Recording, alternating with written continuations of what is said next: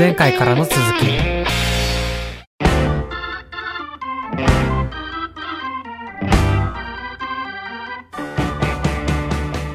あの日の交差点です。この番組は私まひるがホストを務め皆さんとカルチャーとの出会い。つまりあの日の交差点に立ち戻りその延長線上の今について話すというコンセプトの番組です。いつの日かこの番組が皆さんにとってあの日の交差点になったらいいなと思っております。ということで4回目になりますがこの方にゲストに来ていただいております。はい、あすみです。よろしくお願いします。よろしくお願いします。いやーもう長丁場ですね。はい。なんかいつにも増してちょっと疲労感がある気がしますが、うん、えっと、ここまで1回、2回、3回とお互いに、まあ、キーワードなり作品なりを出しながら、えっと、はい。今年2021年か、2021年を振り返っていくというエピソードをやってきましたが、こっからはちょっと、はいこの、まひるが今年ちょっとずっと考えてきたアイデンティティの不安定さをめぐる話にちょっとお付き合いいただこうと思います。はい。で、ちょっとね、これ自分でも難しいなと思いながら考えてきた話なので、ちょっとはいまどろっこしい話になるかもしれないんですが、そういう時は、あの、いや、それどういうことですかって聞いてください。ありました。それでなんとかうまく説明できたらなと思いますと。はい。で、まあ、第1回、第2回で話してたことをもう一回整理しますと、僕は、まあ、浪人期間から2021年、2019年の浪人期間から大学2回生の2021年頭ぐらいまではい。ずっと一人でいたので、はいどこかのコミュニティに所属するっていうアイデンティティを持ってなかったんですよね。うん。で一方でそれ以前は部活に入ってたりとかもちろん高校に通ってたっていうのでな何組の誰々だったりとか何部の誰々っていうアイデンティティを持ってたんですよ。はい。だからこそアイデンティティを失った自分はすごく不安定になってしまってそれであの深夜ラジオっていうものにすがりつきそしてそれをあ自分のアイデンティティとしていた。だけど、何を好きか、まあ、アイデンあのラジオが好きだっていうのをアイデンティティにするっていうのはすごく不安定なんだよっていうのを花束みたいな恋をしたによって突きつけられたんですね。うん。で、もうそれで、やっと掴んだ、やっとハリボテで組み上げたアイデンティティっていうのを、あのなんだろう、みずみずしい映画によって打ち砕かれた僕は、ちょっとうんどうしようかと思ってこの1年生きてきて、で、まあ何を好きかじゃなくって、どう好きかって語ることで自分のアイデンティティって見えてくるんじゃないのって思って、その一環として、このあの日の交差点をやってきたわけなんですね。はい。で、まあもちろんなんかその直感っていうのは結構なんか当たっていたなって今でも実感していて、なんかうん自分がどう考えてるかっていうことを話すようになっていくと、ちょっと少しずつ自信がついてくるんですよ。はい。なんか人と話す時でも自分はこう考えてるっていうのが割と以前より分かるようになってきたから、はいなんか何に対してもちょっと自分の考え言えるかもなっていう自信がついてきた。でそれってアイデンティティにもつながってるんだろうなって思うようになってきたんです。うん。で、まあ多分この道で合ってるんだろうなって思いつつも、ずっと花束みたいな恋をしたで感じたあのアイデンティティの不安定さって一体どういうことだったんだろうっていうのは言語ができないままだったんですよ。はい。で、それをヒントになるのが、あの、第2回目で話した、えっと、宇野角弘さんがされている、えっと、遅いインターネットっていうウェブマガジンの中にある対談記事だったんですね。その記事が、あの、すごいヒントをくれたというか、もう答えをくれたんですよ。うん。で、その遅いインターネットというウェブマガジンの、あ、ここに、えっと、概要欄に、えっと、貼っておくので、そこからぜひ読んでみてほしいんですが、遅いインターネットというウェブマガジンの、これからの吉本隆明の話をしようという対談があるんですね。はい。で吉本隆明っていうのは、えっ、と、戦後最大の思想家って言われる人で、うんまあ、吉本バナナさんのお父さんの方なんですけど、はいまあ、その人の、えっ、と、吉本隆明の共同幻想論という本を使って、なんか現代におけるアイデンティティっていうのをどうやって取り戻していこうかっていうのを対談してる本なんですね。本というか、はいえー対談してる記事なんですよね。共同幻想論。はい。でね、僕100あの、100分で名著で、この共同幻想論を取り上げられてたので、見てみたんですよ。はいただ、共同幻想論むずすぎてえ、何言ってんの？って思ったんですよね。だから、共同幻想論の話はうまくできないんですけど、はい。僕はこの対談からすごく自分のアイデンティティの不安定さに対するヒントをくれたので、その話はしていこうと思います。で、この、これからの吉本隆明の話をしようという中で、もうこれが答えだっていう一文があるんですよ。この花束みたいな恋をしたで抱いたアイデンティティの不安定さは、もうこれによって説明できるっていう一文があって、それは何かっていうと、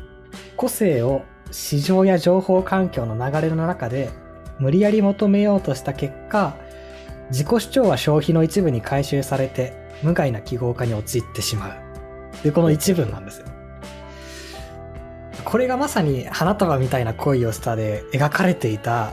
ことであり、さらに自分がアイデンティティを失ったことなんだろうなって思っていて、まあ、その個性を市場や情報環境の流れの中で無理やり求めようとするっていうのはどういうことかっていうと、うん。まあ、個性を市場に求めるっていうのは何か好きなものを何を聞くとか何を着るとか何を読むとか何を食べるみたいなそういう何をっていうところに個性を求めようとするっていうこと、何何が好きかとか何を食べるかとか、はいでもう一つは情報環境の中に個性を求めるっていうのは、まあ、情報環境って言ったら今で言うと、まあ、インターネット特に、まあ、SNS ツイッターとかうんが考えられると思いますけど、その、はい。ツイッターって結構それぞれのタイムラインである程度の流れがあるじゃないですか。今この話題だなっていう。うんうんその中で、あの、その話題に対して自分はどういう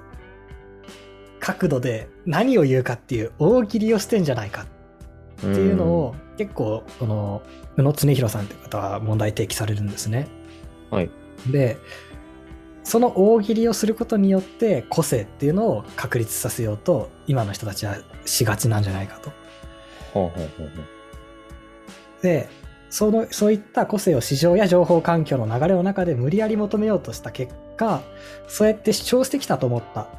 そのはい。自己主張っていうのは、個性っていうのは結局は消費の一部に回収されちゃうんだと。うんうん。つまり、なんだろう、これが好きで食べるとか、これが好きで着るとか、あとは、こういう意見に対して、こういう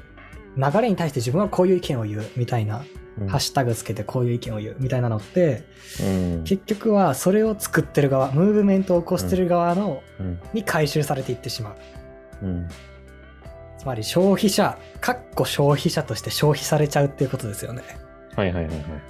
で結局は無害な記号化に陥ってしまうのだっていうふうに書いてあって、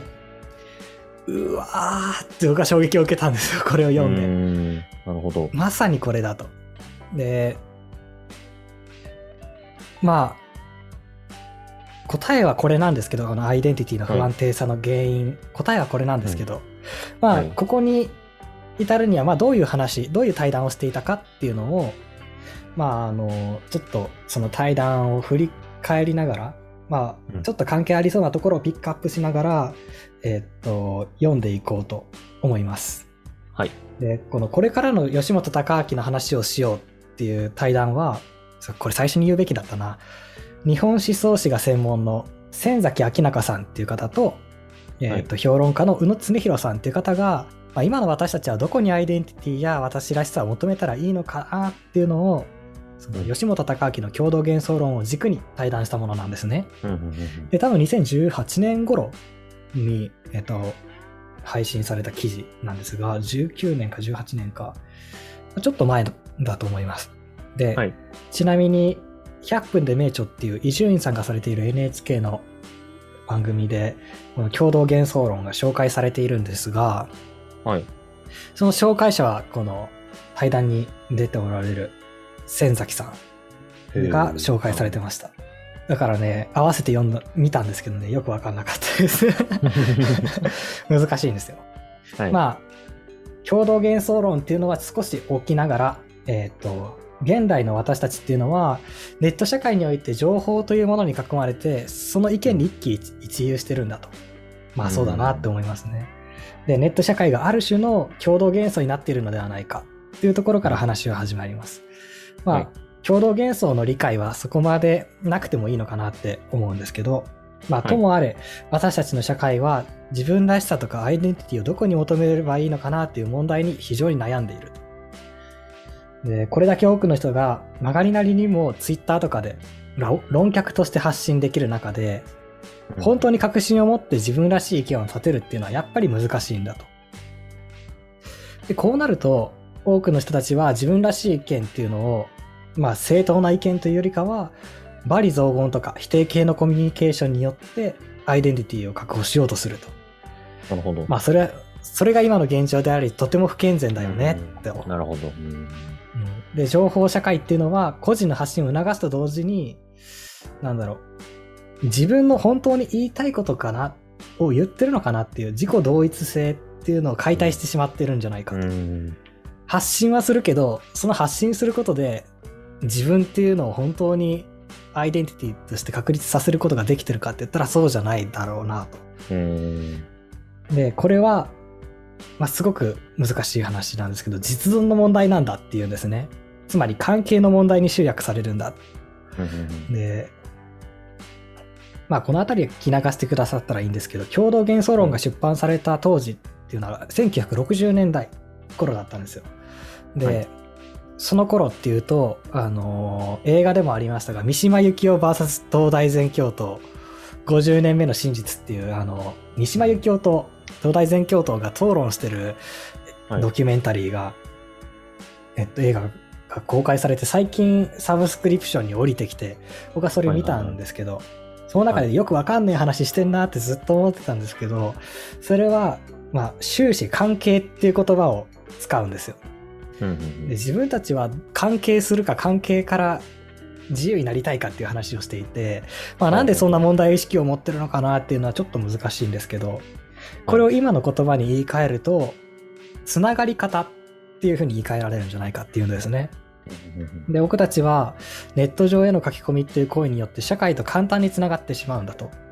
うんでもそれは実はあり地獄に足を引き込まれるようなことに近くってうんまあ無防備なままネット社会に身をさらしてしまっていると。で、無防備なままさらしてしまってるんだけど、でも、無防備なまま、なんだろう、ネット社会に触れることができるっていうことなんですよね。で、それはうん確実に世界へ自分が触れているっていう手触り感っていうのを得られる。ああ、なるほど。はい。この対談においてこの世界の手触り感っていうのが、なんかすごくキーワードになってきてるように僕は思うんですよ。で、私たちは、その、世界への手触り、つまり、世界へ関係してるっていうことにアイデンティティを託してると。で、ネット社会において、この手触り感は飛躍的に向上したんだけど、同時に希薄してか、希薄化してるとも言えると。うんで、希薄化してるのは、なんでかっていうと、誰もが手触り感を得られる中で、私たちはどのように世界と関係したらいいのかっていうのを見失ってしまうからなんだと。うん。なんか手触り感が持てるっていうことはもうアイデンティティじゃなくなるんだと。みんなが手触り感を持ってるから、じゃあどう手触り感を持ったらいいのっていうゲームになっちゃってる。で、それを見失ってしまってる。はい。で、でもこの手触り感を見失ってるのは何も今だけじゃなくって、あの、出版された当時の60年代当時もあって、で、えっと、それが、まあ政治の話だったと。うんだから多分、この60年代当時の政治運動は、この手触り感を希薄化されてて、それに対してどうやって世界と関係したらいいんだろうっていう話を三島由紀夫と東大全教頭は討論してたんだと思います。うん。マジでわかんない話してますけど。わかるような、わかんないような。うんで、えっと、そして、まあ、政治が終わっていった70年代半ば、それ以降は日本は資本主義の、まあ、社会になっていき、欲望の時代になっていくと。つまり、消費によってアイデンティティを確保しようっていう時代になっていくんですよ。まあ、はいこの延長線上に僕たちがあるなと思いますよね。なるほど、なるほど。で、これに対して、あの、80年代当時っていうのは、この消費社会の進行に対して、まあ、消費っていう行為が初めて大衆が手にした自己表現ってか自己幻想の表現だったと。で、なんだろう、80年代頃っていうのは消費によって何らかの自立ができるんじゃないかっていうふうに考えてたみたいなんですよ。つまり、まあ、何が好きかで、何を消費するかでこ個性を、なんだろう、表現できるとか、アイデンティティを確立できるって考えてたみたいなんですけど、うん。でも実際そうはならなかったし、そうはならなかったから僕はアイデンティティを打ち砕かれたわけですけど、うん だから消費による自立など成立できなかったんですよね。じゃあ、今何してるかっていうと、結局は資本主義以下の最下のゲームをプレイしてるに過ぎない。で、それは自分を記号化することにしかならない。つまり、はいまあ、あの人がこれを選択するなら自分はこれを選択するみたいな、うん自分をどんどんラベリングしていくっていう記号化のゲームにしか過ぎなくって、なるほど。これは個性というものを徹底的に追求した慣れの果てが全くの記号化された個人になってしまうっていう、まあ、矛盾が生じてしまってる。うん。で、そのことに、まあ、自分たちは気づいているし、うんそれに僕らはおそらく耐えられないんじゃないかっていうんですね。だから、うんそのことに僕らは耐えられないんじゃないかって思うんですね。で、まあこれは、えーっと、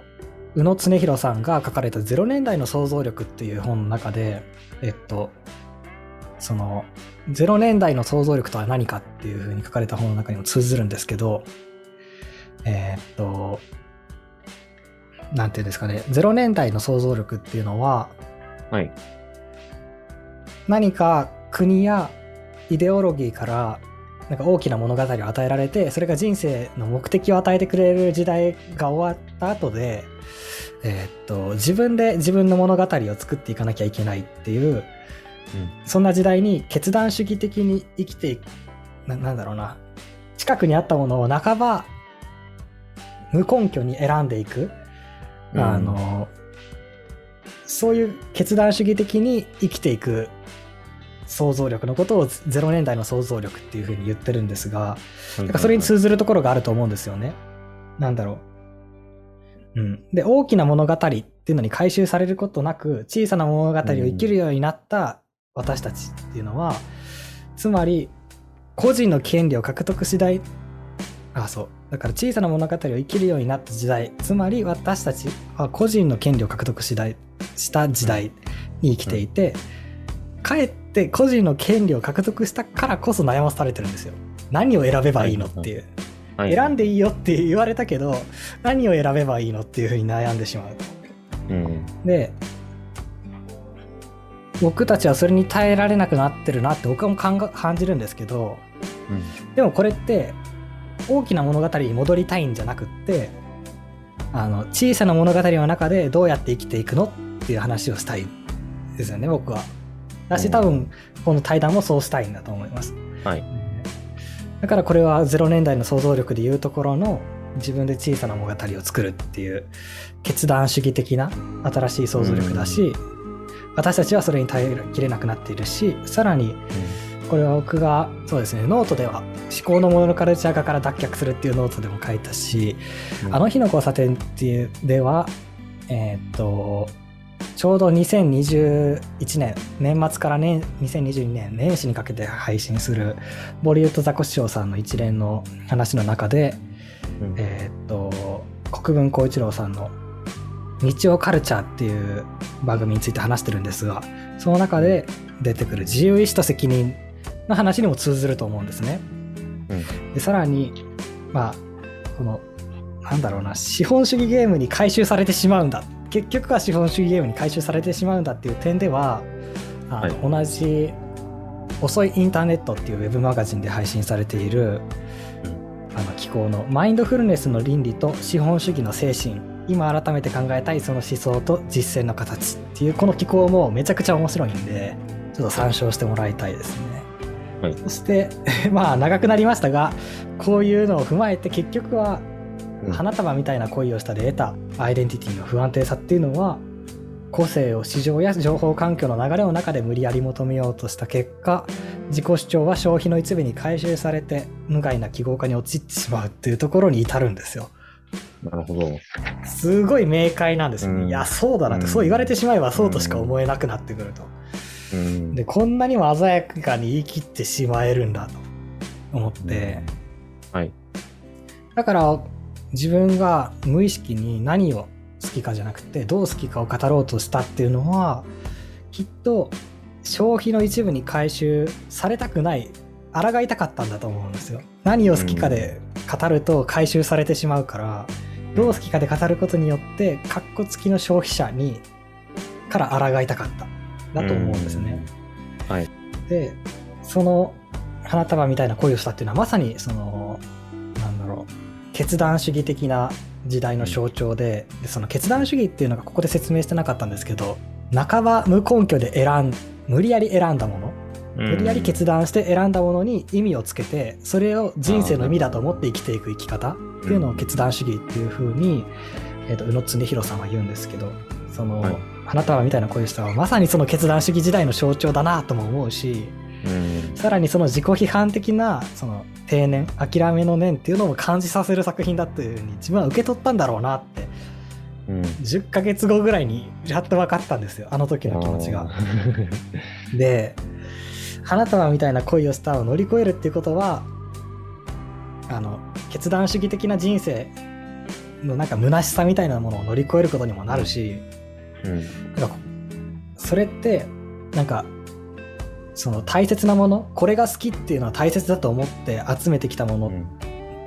それぞれが全部究極的には無根拠だよって言われるなんか虚しさを乗り越えることにもなると思うんですよ。うん。なんかね決断主義的な生き方って言われると選んできたもの全てが無根拠だっていう風に なんか言われてすごい虚しい気持ちになるんですよ。なるほど。はい。でも僕はそこから乗り越えたい。そしてうんこの先乗り越えていく術を見つけたのでうん。あのそれについて今後また話していきます。はい。まああの今は花束みたいな恋をしたを見て感じたアイデンティティの不安定さっていうのをなあれあれを名前をつけるとしたら何かっていうとさっき言った、えー、と個性を市場や情報環境の流れの中で無理やり求めようとした結果自己主張は消費の一部に回収されて無害な記号化に陥ってしまうっていうふうに名前を付けられたんですけどうん。あのそれ以外にもあの対談の中はいろんな話をしていてなんで今吉本隆明を話すのとか、うん。あの吉本隆明の話っていうのはあの戦後思想どんな文脈の中にあったのとか、うん。この人たちなりの乗り越え方って何なのとかっていうのは実際に対談を読んでみてもらいたいですねめちゃくちゃ読み応えがある対談なのでうん。でこれを読んだのが12月頭ぐらいだったんですよまあだから映画を見てから9か9ヶ月10ヶ月ぐらいかけてやっと正体を発見したんですよね、うん。あ奥側の時抱いたのはこの感情だったんだとうん。でここからちょっと先へ行けるんですよはい。でも重要なことを見失ってたんですよね。あの、まあ何を好きかではなくどう好きかを語ることでアイデンティティを規定するんだって僕は思ってたんですけど、はい。確信を持ったわけなんですけど重要なことを見落としてたんです。うん。それは何かっていうと自分はアイデンティティを語るときにアイデンティティとは唯一無二でなければならないっていう隠れた前提をうん。はらんでたなっていうことなんですよ。なるほど。なんで自分はアイデンティティを唯一無二じゃなきゃいけないと思ってるんだろうかってここからちょっと考えていくことになります。でこの時に思い出すのが、えっと、乃木坂46の「ありがちな恋愛」っていう曲なんですけどはいはいはい。この曲の一番の A メロこれがねちょっとね凄まじいんですよ。お。えっとどんな歌詞かっていうと同じ方向に並んだ団地の窓にいくつ幸せが存在するか数えて風に揺れている洗濯物の色味でどんな家族なのか分かる気がしてしまうよ。っていう歌詞なんですよ、うん。これやべえなって僕は思うんですけどなん。なんか同じ方向に並んだ団団地の窓にで、まず同じ方向に並んでいるっていう、なんだろう、ありきたりであること？うん。に、なんかちょっと、を、そう、ありきたりである様だし、さらに団地って、めちゃくちゃなんだろう、ありきたりじゃないですか。うん。で、その中に、なんか均質化されたありきたりにいくつ幸せが存在するか数えてって外から見上がるんですよこの主人公は、うん。それがなんかすごく嫌な視点で見てくるな嫌なやつだなとは思うんですけどこれはい。はい。なんかバカにしてるようなうん。いくつ幸せが存在するか数えてさらに風に揺れている洗濯物の色味でどんな家族なのか分かる気がしてしまうよっていう。なんかどんな生活スタイルなのかでどんな家族なのか分かってしまうっていうなんか消費となんだろうアイデンティティの関係性みたいなのをうん。さらに均質化されてるよねっていう見ただけで分かっちゃうよねっていう視点でこの歌詞は言ってる。だけすどなんかすんごい嫌な視点で人を見てる歌詞だなと思うけど一方でなんかそれ、うん。これは自己批判的でもあるよなと思うんです、うん。自分もなんかその一部にいる。でありがちであることの虚しさ定年みたいなものとか、虚無感っていうのをうん。アイドルが歌ってしまうんだってことに僕は衝撃を受けた、で平凡であることは無個性でありそれはこ軽蔑の対象であるみたいなぐらいなんかちょっとなんなんだろうバカにした感じがする。うん。でもそれぐらいなんか現代社会に根付いてる問題なんだなってこれを曲を聴いて思ったんですよアイドルが歌ってしまうぐらいなんだっていううん。情報化が進むことで世界によって自分が相対化された結果がこれなんだなとか思ったりするんですけどまあなんか自分はまさにこのゲームの中にハマってるなっていうふうに思ったんですねうん。じゃあなんでありがちであることに定年を抱いてなんで唯一無二の個性を懇願するんだろうって考えてみたらうんなんかそれは何か大きなものに回収されたくないっていうなんか何かの歯車になりたくないというか何かの一部になりたくないっていう無意識が働いてるんだろうなって思うからなんです。はい。ででも本当に大きなものに回収されてされずに独立した事故って可能なんだろうかっていうふうに同時に思うわけですよ。うん。そうですねなんか。な私たちは誰かと関係することでなんか相対化するじゃないですかうん。自分を。でその際でアイデンティティその際をアイデンティティってしてるならば完全に独立した自分自己のアイデンティティなんてありえないしうんこれは唯一無二の個性を懇願すること自体無意味なんじゃないかって思い始めたんです。うん。相対化することで自分のアイデンティティっていうのを確立しているのであれば独立は絶対にしえないなと。そうですね。でじゃあゲームのルール設定の時点でミスってるんじゃないかって思い始めうて、ん。でここで改めて考えてみるんですよアイデンティティはなんで唯一無二じゃないといけないと思ってるんだろうって。うんでこの中でえっ、とある本がヒントを与えてくれるんですね。それが、はいえっ、とたびたび登場する国分光一郎さんの「えっと暇と退屈の倫理学」という本うんがヒントを与えてくれるんですけど、はいえっとその本はどういう本かっていうと、まあはい。現代に通奏低音のように、まあ、はびこる暇と退屈の正体を捉えてそれとどうやって向き合って生きていくかっていうのを模索した書書籍なんですね。はい。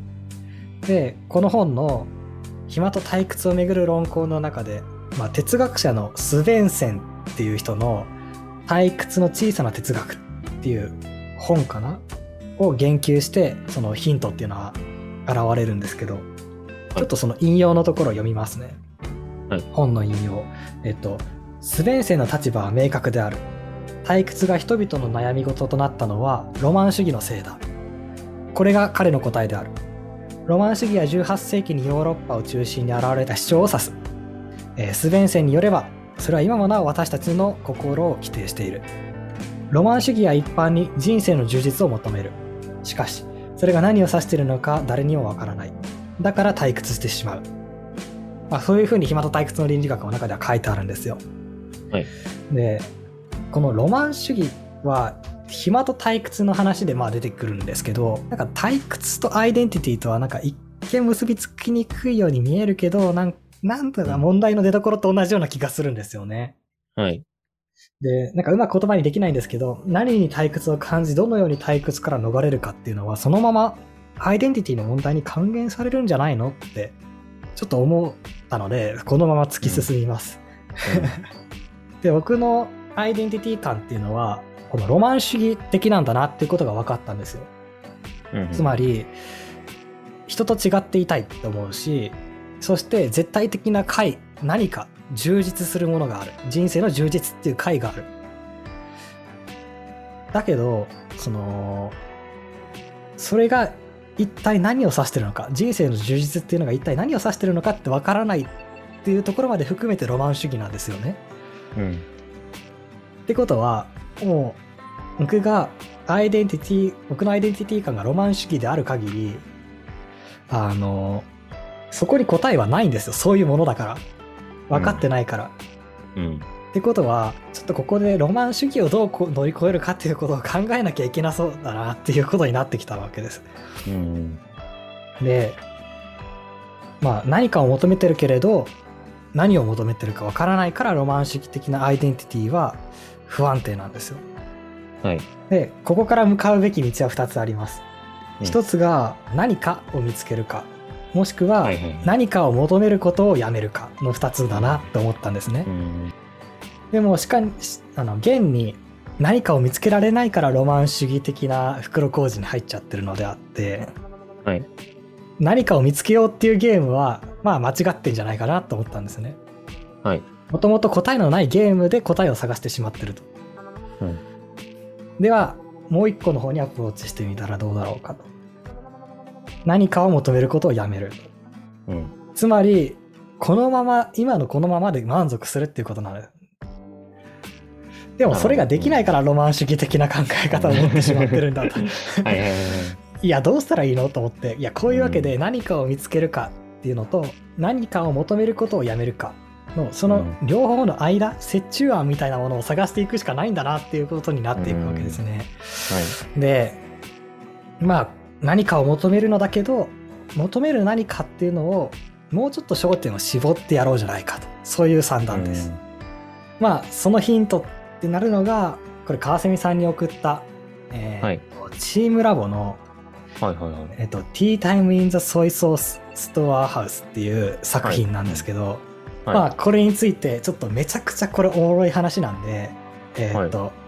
ちょっと力を入れて話したいので、これははい。次回に話そうと思います。まあもう一回整理すると、何を話してきたかっていうと、このアイデンティティの不安定さっていうのは、まあ個性を消費とか、またもしくは情報環境に求めることによって、かえって消費の一部に回収されて記号化されてしまうんだと。だからアイデンティティを何を好きかでとか何を着るかとかでアイデンティティを求めることは、うん。結局それは個性になり得ないんだっていう、うん。あのことが分かった。でそれが花束みたいな恋をしたで感じた不安定さだったんだじゃあえっと自分はどこにアイデンティティを求めていけばいいんだろうって考えるときにそもそもなんでアイデンティティって唯一無二じゃないといけないって自分は思ってるんだろうっていうところに疑問を持ったんですね。うんでそれについて考えてみたらあ自分のアイデンティティ感ってロマン主義的なんだっていうところが分かってきた。うんでロマン主義的だからそもそも個体のないゲームをやってるんじゃないか。うんそのアイデンティティっていう解はないところをずっとさまよってるんじゃないかと。はい。でじゃあ答えがないなら今に満足するしかないのかって言ったらいや今に満足できないからロマン主義的になってる何かを求めちゃうんじゃないかと。うんじゃあその間を探しに行きたいんだ。で、うんその間を探しに行くときに何かを求めるんだけど求める何かに焦点を絞りたいっていう風なやり方でちょっと間を探りに行きたいと思ってるんですね。焦点を絞りでそのヒントとなるのが次回話すチームラボの Tea Time in the Soy Sauce Storehouse。これか、あのー概要欄に、えーっと YouTube でその作品の動画が上がってますのでそれを概要欄に貼っておきますので、えっとはい次回配信するまでに見ておいていただければ、えっと、話す内容がちょっと分かっていただけるかなと思います。うんちょっとね、うん個人的にはめちゃめちゃ面白いんですがこれ楽しんではい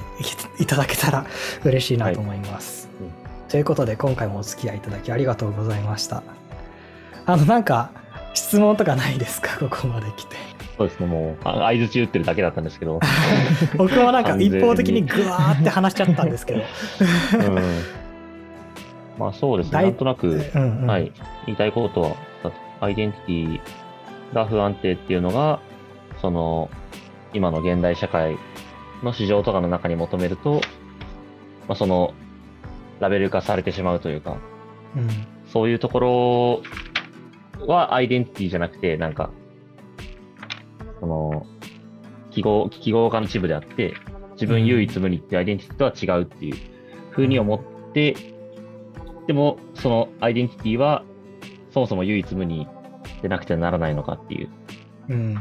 話になって、で、それが、そうですよね、ロマン主義的、その人生の充実っていう、具体的な何かわからないものを求めているせいで、まあその、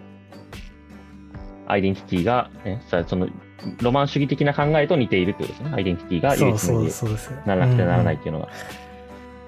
これを解決するためになんか、その人生の充実、ここでいう人生の充実みたいな具体的な何かを見つけるか、もしくはそういうものはないっていうふうに諦めるかみたいなうん。うんことの、今考えてる答えが、その何かの範囲を絞るというか、焦点を絞るというか、そそうういう。ですね。そうです。全くそうです。なるほど。まあ、えーっと、多分最終的に考えていけば、情報、じゃあえーっと、消費地に回収されてしまうっていうのは逃れられないんですよ。多分逃れられないっていう結論を次回ぐらいに話すことになると思うんですが、はい。逃れられないんだけど、それをどう捉えるかっていう捉え方を探っていくことになると思います。なるほど。はい。では、次回もこういう感じの話になりますが、よろしくお願いします。はい。